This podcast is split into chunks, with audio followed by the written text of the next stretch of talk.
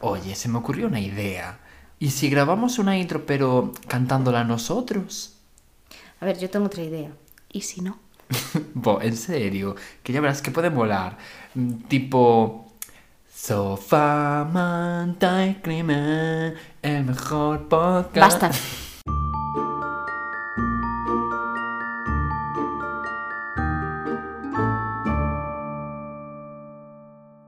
Muy buenas, yo soy Yayo Yo soy Coral. y estáis escuchando Sofá, manta y crimen. Aquí estamos, otro día más, otro lunes.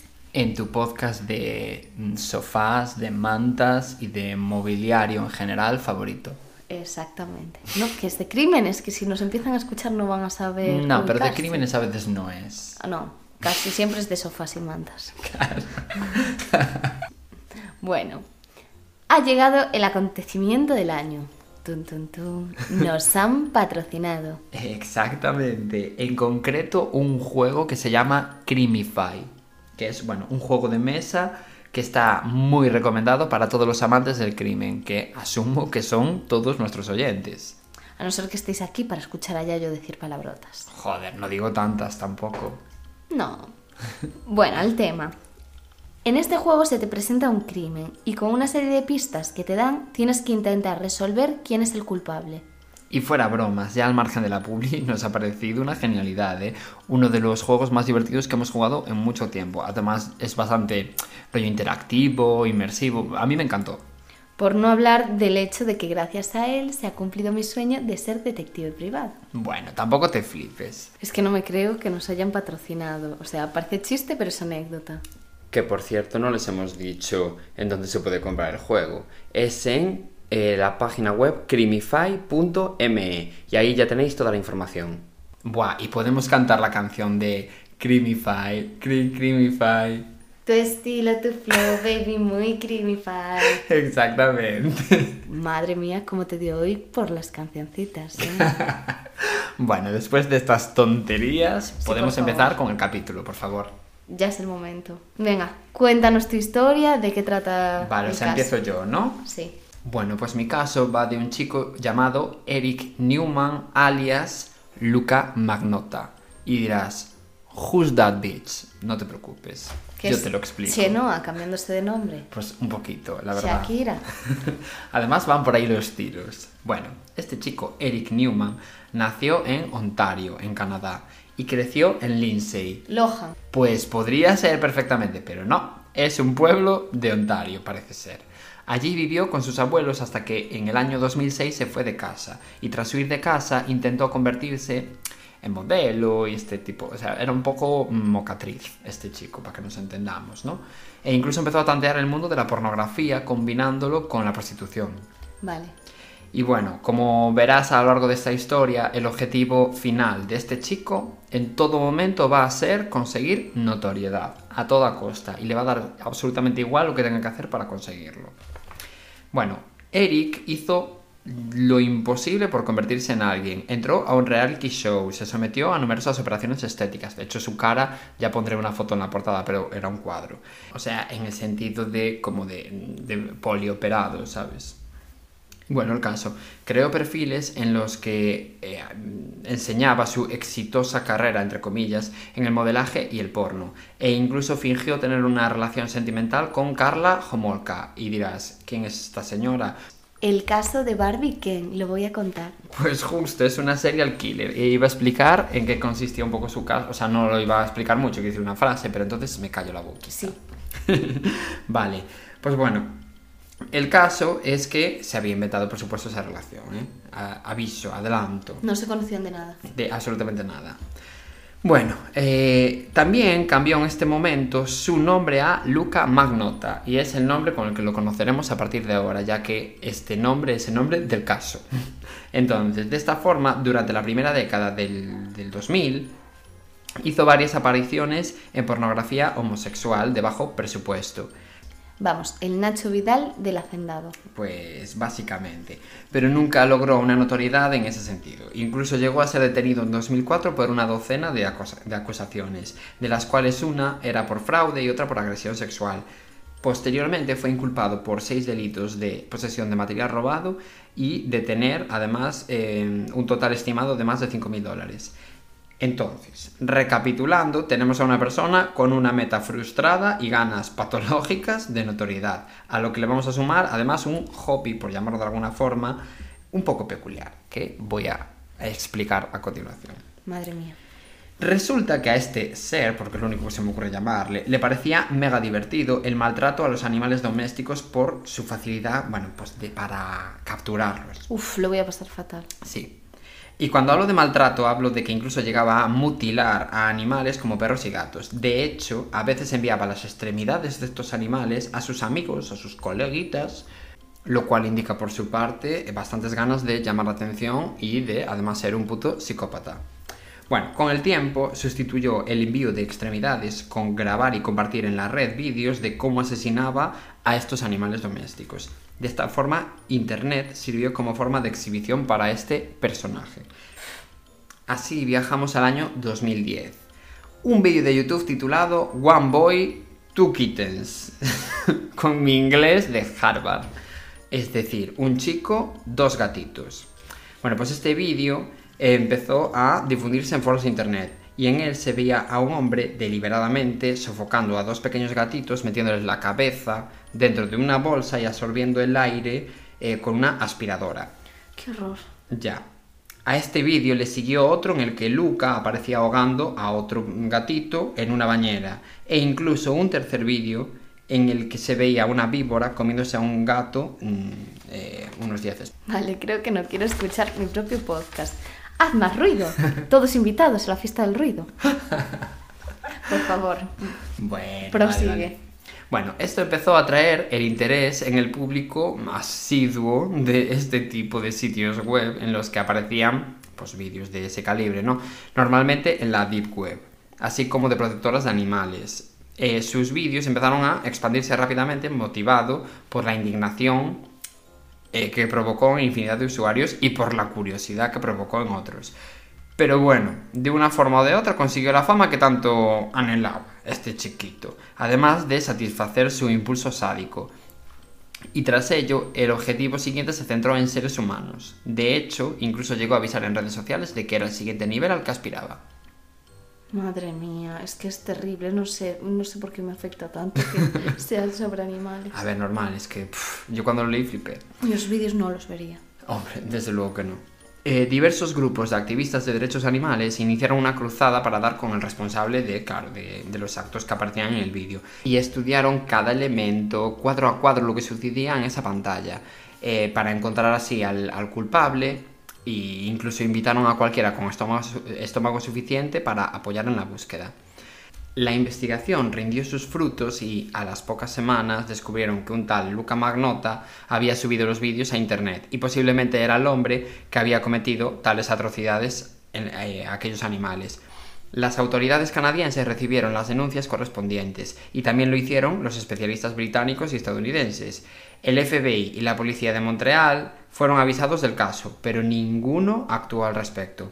La justicia, de hecho, había fallado y el precio lo pagaría caro un joven estudiante chino del que hablaré a continuación. Ay, pobre. En este contexto aparece en nuestra historia un chico llamado Lin Jun, también conocido como Justin Lin, que no Bieber, que era un estudiante internacional de Wuhan. Y dirás, ¿qué ciudad es esa? ¿No te quiere sonar de repente? Pues la del coronavirus. Ah, vale. Bueno, pues este chico tenía 33 años, estudiaba en la facu- Facultad de Ciencias de Ingeniería e Informática de la Universidad de Concordia en Texas, que yo tampoco sabía en dónde estaba este sitio. Bueno, el caso es que se había mudado a Canadá, ya que estaba estudiando eh, en Montreal desde julio de 2011. Allí, pues usando de repente un poquito de la aplicación de Grindr, aunque algunas fuentes decían que fue a través de otra aplicación que se llamaba Craigslist, bueno, es una, que es como una web de contactos que yo desconozco. Pero bueno, eh, el caso es que quedó con Luca en su apartamento para mantener relaciones sexuales, que es para lo único que se usa Grindr, básicamente. El caso es que este chico Lin fue visto por última vez el 24 de mayo de 2012. O sea, realmente tampoco es muy viejo este caso, ¿eh? Vale. y sus amigos informaron que recibieron un mensaje de texto desde su teléfono a las 9 de la noche ese mismo día. Este chico Además, trabajaba en una tienda a tiempo parcial y su jefe, claro, comenzó a sospechar cuando no se presentó en su turno al día siguiente, es decir, el 25 de mayo, porque encima este chico parece ser que era como súper responsable y tal, ¿sabes? Entonces era raro que no apareciese por allí sin avisar ni nada. No era como pues, una persona desubicada que igual de repente desaparece y dices, pues, pues me lo esperaba, ¿sabes lo que te quiero decir? Sí, sí, sí. Eh, tres de sus amigos, eh, de hecho, fueron a su apartamento el 27 de mayo y denunciaron su desaparición, que fue reportada a la policía el 29 de mayo. Y bueno, en todo este contexto, el 25 de mayo de 2012, es decir, el día que Lynn no se presentó en el trabajo, un vídeo de 11 minutos titulado One Lunatic, One I Speak, es decir, un lunático, una picadora de hielo, apareció en una página gore de la Deep Web. Este vídeo mostraba a Lin Jun desnudo, siendo repetidamente apuñalado con un picayelo, y después la víctima fue desmembrada y su piel fue consumida por el asesino, que, como te puedes imaginar, evidentemente era Luca. Y todo eso en un vídeo.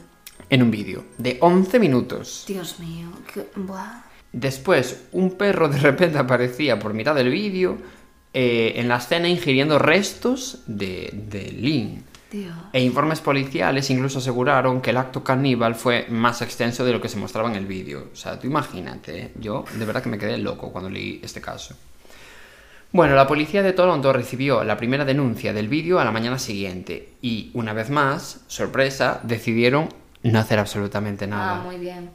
¿Qué pensaron? ¿Que era de mentira o algo? Eh, Claro, supongo que sí. De hecho, las alarmas no se encendieron en Canadá hasta el 29 de mayo, que fue, recordemos, el día que se reportó la desaparición de Lynn en la policía. Eh, cuando una bolsa con un pie izquierdo apareció enfrente a las oficinas del Partido Conservador de Canadá, que es como, bueno, como si fuera el PP de allí. Esa misma tarde, una mano izquierda fue interceptada en la oficina postal canadiense. ¿Cuál era su destino? El Partido Liberal, que es como el PSOE de allí, para que nos entendamos. Y cuando el torso de un hombre asiático fue encontrado en una pila de basura detrás de un edificio de Snowdon, que bueno, es pues, una ciudad de allí, las autoridades comenzaron a indagar. Claro, ya les pareció un poco rarito, pues una pierna por aquí, un brazo por allí, un torso por aquí, y que yo flipo, ¿sabes? Eh, así fue como descubrieron que había sido Luca Magnota quien había dejado los restos, tras una investigación, ¿no? Tras revisar la basura de Luca y las cámaras de seguridad en el lugar, la policía supo quién era la víctima, es decir, Lin Jun. Pero por desgracia, la detención de Luca Magnota en ese momento era imposible, pues éste había huido del país después de asesinar a Lin. No, claro, yo. O sea, la actividad extraescolar favorita de los asesinos. Pirarte. Totalmente. Bueno, para inicio de junio de 2012, el resto del cuerpo de Jun Lin ya había sido recuperado. Su pie derecho había sido enviado a la escuela St. George, mientras que su mano derecha fue entregada a las puertas de la escuela secundaria Falls Creek, en Vancouver. Y la cabeza, por su parte, había sido ubicada a las orillas de un lago en el parque Angrignon en Montreal. Pero tenía algo de sentido. Lo Yo lo desmembró y cada, cada parte del cuerpo a un sitio. Yo es que flipo. En sitios diferentes donde sabía que lo iban a encontrar. Claro, no, sí, además lo mandaba como un mensaje, pues porque si no, ¿qué lógica tiene que lo mandes a la sede de un partido político? Vale. En fin. ya. El nombre y... Además, claro, tú piensas que esta persona todo el rato estaba intentando buscar notori- notoriedad. Entonces, claro, él, él, quería que lo Ya, descubrieran. ya, ya, ya, ya. Pero no era ni de derechas ni de izquierdas. no, no era, no. El nombre y rostro de Magnota había sido difundido en todos lados. Interpol ya había enviado una orden para su detención y sus pistas habían llevado a los investigadores a París y a Berlín.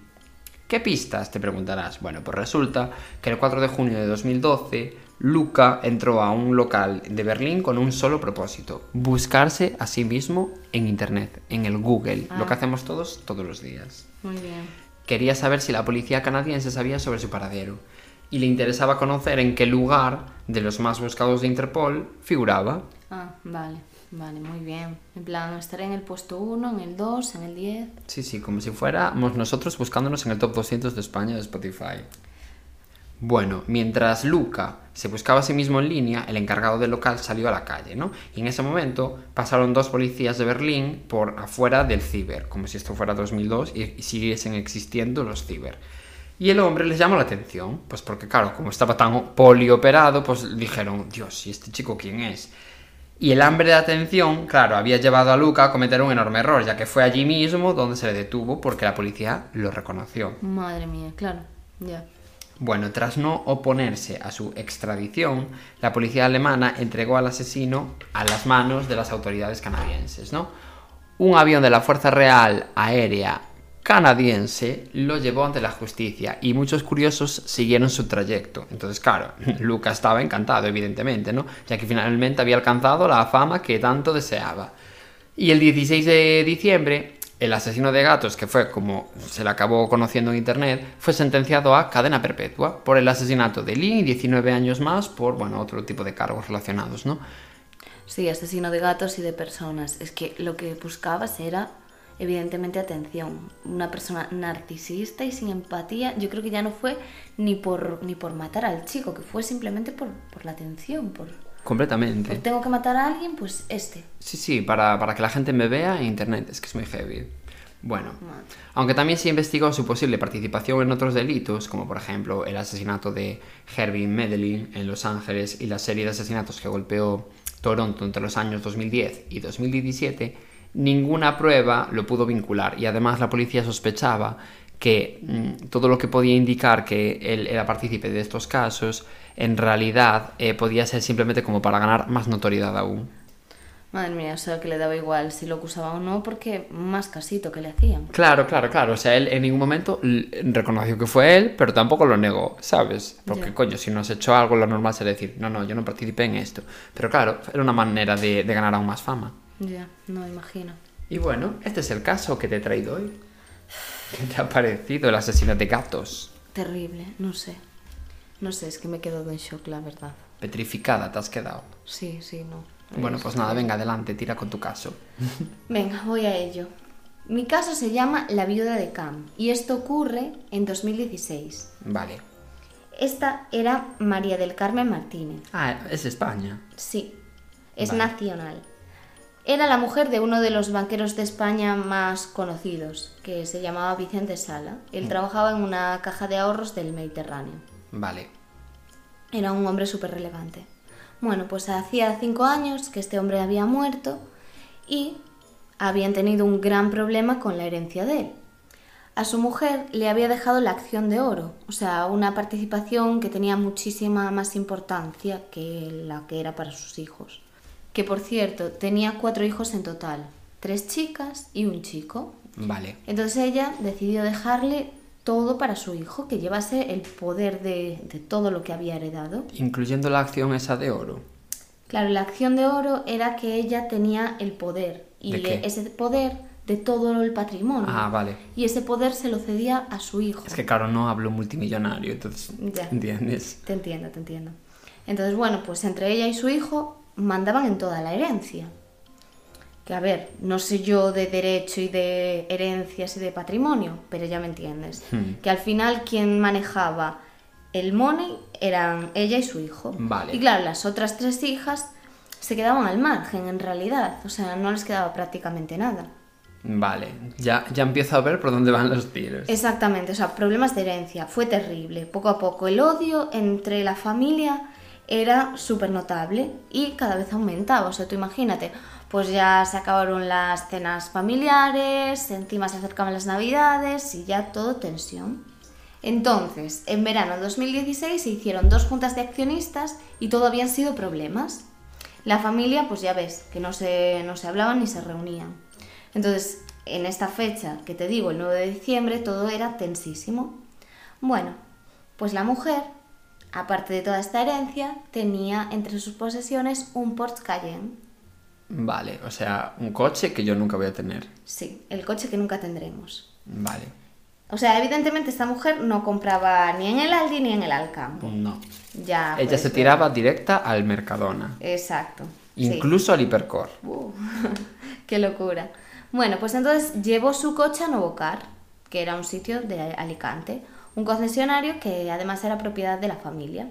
Y justamente lo dirigía su, su yerno, se dice yerno, ¿verdad? Sí, sí, de yerno. Vale, pues era Miguel López. Lo dejó allí para recogerlo antes del fin de semana para que se lo lavasen. Yo creo que fue con un poco de recochineo porque no se llevaban bien y se lo estás dejando justamente ahí. Ya. No sé, pero bueno. En plan, límpiame el coche. Exactamente. Era la última hora de la tarde y apareció allí para recogerlo. Es que parece un poco Gloria Camila. En plan, recógeme la caca del perro. Ay, yo también vi ese vídeo. Bueno, ella estaba dentro del coche cuando, de repente, dos disparos, pues acabaron con su vida. Algo súper rápido. Qué raro. Sí, Allí de repente. sí. Es que además fue momentáneo. Bueno, la noticia ya te imaginarás que llegó a todo el país. O sea, era una ejecución a quemarropa total. A todo el país, pero yo no vi tal noticia. Bueno, porque tú estás un poco desactualizado. Yo debajo de mi piedra. Uy. Sí. Bueno, entonces la policía pidió la grabación y pensarás, vale, ya está, problema solucionado. No, no lo estoy pensando. Ah, vale. Bueno, pues resulta que donde ocurrió todo eso era un punto ciego para las cámaras, casualmente. Ups. Sí, demasiada coincidencia. Tampoco había huellas ni ADN. Había un ADN en el casquillo, pero no sabía de quién era. Había sido algo pues, que parecía hecho por sicarios profesionales, realmente. Vale. Además, nada de lo que llevaba la mujer, pues se lo llevaron. O sea, tenía todas sus pertenencias. Además, que tú piensas que un robo, pues está claro que la mujer tenía dinero. Y ya no solo las joyas que tenía encima, o la cartera, sino es que además tenía las llaves de ese pedazo de coche y también podían habérselo llevado. O sea, lo que querían era la muerte de la mujer claramente. Vale, sí, no, sí, eso estaba clarinete. Pero, ¿quién querría su muerte? Vale, pues lo que estaba claro en esto era que el plan de matarla estaba completamente estudiado y que el asesino o los asesinos sabían dónde iba a estar en ese momento justo. Entonces, bueno, no encontraron testigos, las personas del taller que estaban allí cerca dijeron no escuchar nada. Además, la policía, pues por esto, supuso que bien, simplemente estos hombres no escucharon nada o que simplemente pues habían utilizado un silenciador. Porque además no se encontró el arma por ninguna parte. Y porque esto es Nueva York. Ya no parece. Bueno, la policía lo primero que hizo fue hablar con la familia para preguntarles todo el rollo de pues esta mujer tiene enemigos o quién ha sido. ¿Quiénes eran los enemigos? La propia familia, Exactamente. evidentemente. Las tres hijas, que ya me huelen desde aquí. Pero bueno, estos pues dijeron no saber nada. Aunque bueno, evidentemente la policía sospechaba No, de claro. ellos. Su principal sospechoso, claramente, como diría Shakira, era su yerno Miguel López y el dueño del concesionario. Porque él- el concesionario era de esta mujer, pero lo regentaba él y bueno, Vale. era el concesionario como de, de la familia. La policía creía que Miguel pues, había ensayado el crimen cuatro días antes, porque justamente en esa fecha había mandado a un empleado a realizar tareas fuera del concesionario a la misma hora de ese día que, que ocurrió el asesinato. O sea, coincidían justamente el que había mandado fuera a la misma hora al, al hombre que trabajaba allí. Qué casualidad todo. O sea, los indicios en su contra ya ves que eran numerosos. Sí. Entonces, bueno, ya todo empezaba a cuadrar. Además pensaban que esto era para no tener testigos, evidentemente. Y además había estado con la mujer minutos antes de su muerte, que normalmente se llevaban bastante mal, pero ese día había sido muy amable con ella. Casualmente. Sí, sí, la verdad era todo muy, muy sospechoso y estaba totalmente todo en su contra. Además, había sucedido todo donde no había cámaras, él podía saberlo. Y Miguel, además de todo esto, practicaba tiro olímpico y tenía armas en su casa. O sea, es que parece que estamos en Texas, Un- literalmente. eh, un poco sí, la verdad. Bueno, pues la policía estudió los calibres de las armas y encontraron en total cinco armas en su casa. El hombre se debía de creer, pues eso, que estaba en una película de, del oeste. Sí, un poquito sí. E- Eso era de repente el lejano oeste. Y además las armas que tenía en casa justamente eran compatibles con las balas del cuerpo de la mujer. Pero claro, tampoco se podía corroborar que fuesen exactamente las mismas. Ya, pero eran como el mismo modelo de bala para el arma utilizada. Sí. Y el arma que había matado a la viuda tenía más de 100 años. El Y- arma, 100 años. Sí, sí. Jesús. Era un arma muy poco conocida y solo se podía encontrar de manera ilegal. Jesús. Flipo. Sí, es raro. De la Primera Guerra Mundial era ese arma. Ya es que... Bueno, el caso es que había cosas también muy extrañas. Por ejemplo, se sabía que los hijos de Miguel y de su mujer, la hija de la viuda Fanny, odiaban a su abuela. O sea, les tenían muchísima manía. Y hasta el punto de que el mayor llegó a colgar una foto en redes sociales en la que se podía leer la palabra jaque mate, con la Hostia. foto de su A abuela. ver, también. Pocos días después del A asesinato. ver, pero ¿cómo, se, eres tan gilipollas? Sí, en las conversaciones intervenidas por los investigadores, pues se escucha a Miguel decirle que cómo hizo esa gilipollez. O sea, es que tú llamas gilipollas, pues él dijo literalmente lo mismo. Le dijo que era una tontería y que estaba mal de la cabeza. Y le llamó inmaduro. Bueno, a lo que íbamos. La verdad, el hijo de la viuda, o sea, con el que realmente esta mujer se llevaba bien y a quien le había dejado todo, tenía claro que había sido Miguel.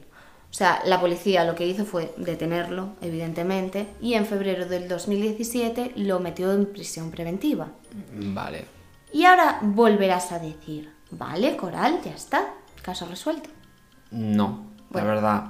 Porque ya tengo calle. Vale. Suficiente. Pues este hombre va a la cárcel y aquí acaba la historia. No, no, no, no, querido amiguito, aquí no acaba. Revisaron sus cosas, su teléfono, su ordenador y no encontraron absolutamente ninguna prueba.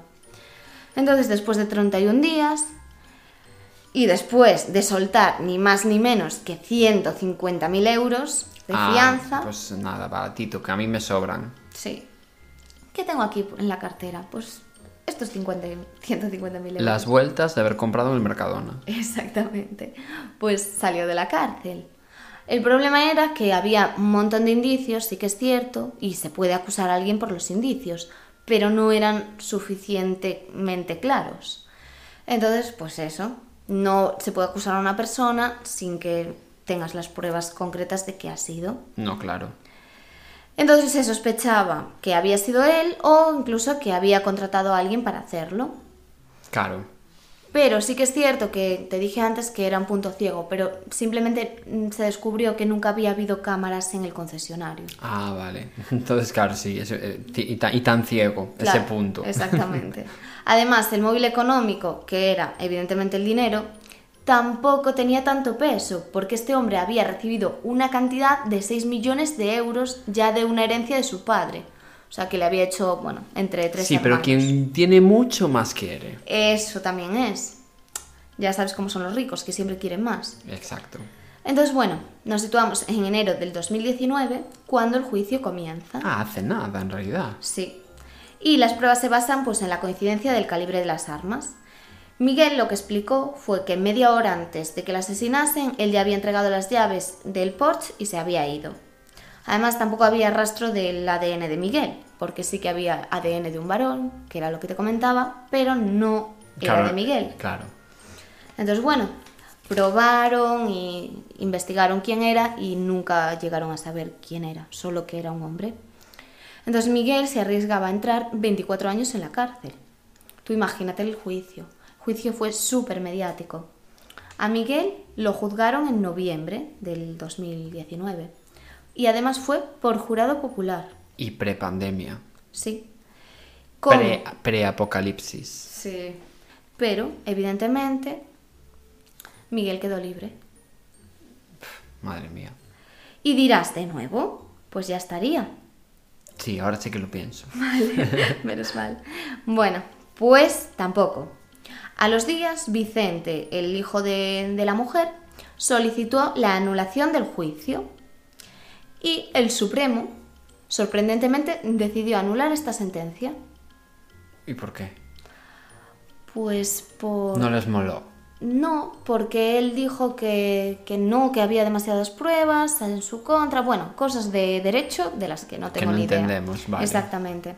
Entonces, en mayo del 2003, dirás, ya, o sea, ahora, De 2003. Te- eh, ¿Quieres decir en un- que hemos hecho un viaje al pasado de 20 años? 2023, ah, vale, vale. en mayo del 2023 se decidía por fin todo. Pero claro, mayo, pues estamos ya ahí. Sí, básicamente es este mes. Bueno, ahora ya estamos en junio. Ay, sí. Ah, bueno, hoy es día 1. Sí, Sí, y- estamos grabando el día 1 de junio. Sí. Bueno, pues evidentemente se ha dejado en suspenso. O sea, se ha quedado pues la repetición del juicio para otra ocasión. Así que por el momento no se sabe nada más. Claro, o sea, recopilando, este chico es sospechoso y fue juzgado y tal, pero salió libre. Exactamente, siete años después, pues sigue sin resolverse el crimen. Y ya ves, y yo supongo pues que esto se repetirá a lo largo de- del tiempo, pues lo de haber juicios y toda la historia, de entre que uno reclama o protesta. Ya, pero realmente no se sabe aún quién va a ser. No, de O sea- nada por mis tecnicismos en abogacía. Ah, sí, ella, ella que es así, ella es fiscal general del Estado. No sé. Pero una cosa te voy a decir, o sea, ¿me estás queriendo decir que nos acabas de traer un caso sin resolver? Sí, sí, Eres a esos niveles de sinvergüenza. sí, he vuelto a repetir la jugada. Who do you think you are? Hacía mucho que no traía un caso sin resolver. Ya, eso es verdad. Yo realmente hacía muy poquito. ¿Cuál fue el anterior o, o el anterior? No sé, en plan, como hace dos o tres capítulos. Pero... Esas que te escucho. Eh, ya, también es verdad. No, pero ahora en serio. O sea, la verdad, buscan ahí cosas por las que invalidar el juicio, invalidar las pruebas y al final sí que es cierto que Miguel lo que mm, expuso esta última vez es que él ya se había librado de ese juicio. Entonces Claro. que tiene que prevalecer la presunción de inocencia ahí. No, y, y supongo la mítica de que no puedes juzgar dos veces a, en plan por un mismo delito a una persona. Sí, pero bueno, en este caso creo que sí que hay... Bueno, claro, al estar anulado, supongo que es como si no se lo hubiese juzgado nunca. Claro, sí, no lo sé. Que alguien que sepa de derecho nos explique Sí, eso. porque nosotros no hablamos eh, juicios. Idioma juez del Tribunal Supremo. Exactamente. Y ahora, pues la pregunta. ¿Tú crees que fue Miguel? Yo creo que no. A ver, A ver, no te sé decir un motivo, solo... A ver, sí que es verdad que me parece sospechoso que aparezca un... En plan, el ADN de un hombre, pero que no sea él. Sí que es verdad que pudo haber contratado a alguien, sí. Pero quizás me parece un poco extraño... mm, No sé, que no haya como ninguna prueba en su contra real, más a que ver, el ADN estaba en el casquillo, o sea, también puede ser que el arma fuese de alguien o que la comprase y que ese Ya. casquillo fuese tocado por cualquiera que no fuese el asesino. Ya. Eso también es cierto. A ver, sí, no sé. Desde luego yo creo que algo tuvo que ver, pero tanto como para el asesinar, no lo sé, no, no lo tengo nada claro. A ver, a mí me pasa un poco igual.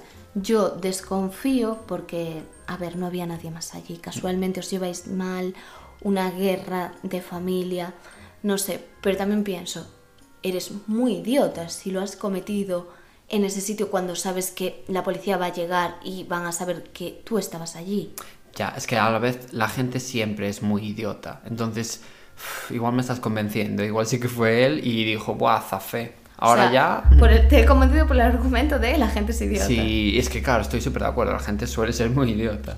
No, a ver, yo tiro más a que creo que ha sido él, a que no, pero por el simple hecho de estabas allí y quién va a ser. Casualmente van a matar a alguien justamente en ese lugar cuando entre la familia os lleváis fatal y tú manejas armas. Y a ver, es- España, que quiero decirte, no es un país precisamente eh, famoso por, eh, mm, quiero decir, por la gente tener armas en su puta casa. Lo que sí puedo estar un poco de acuerdo es en el hecho de que se le absolviese porque no haya suficientes pruebas, porque es cierto que no vas a acusar a alguien cuando no tienes algo evidente y claro. Aunque tengas indicios, tienen que ser unos indicios sostenibles. De momento. De Pero ya se descubrirá. Sí, y al final pues yo pienso que la mayoría de casos acaban resolviéndose. Es- eso es verdad. Así que pues la justicia eh, nos dará La razón. la razón o no. O bueno, o no, exactamente. Y bueno, hasta aquí el caso de hoy. Sí, contadnos qué os ha parecido y suscribiros a Spotify o iVoox o desde donde nos escuchéis. Pero sobre todo en Spotify, Sí. que es en donde más nos hace ilusión, la Sí, verdad. nos, vamos a engañar. Muchísima ilusión. Sí, sí, sí, sí, eso es así. Y bueno, pues eh, un besito para Creamify, una vez más, por patrocinar este capi. Besitos, besitos, chao, chao. Chao. Oye, tengo una idea. ¡Ah! ¡Ah! ¡Qué suerte, joder!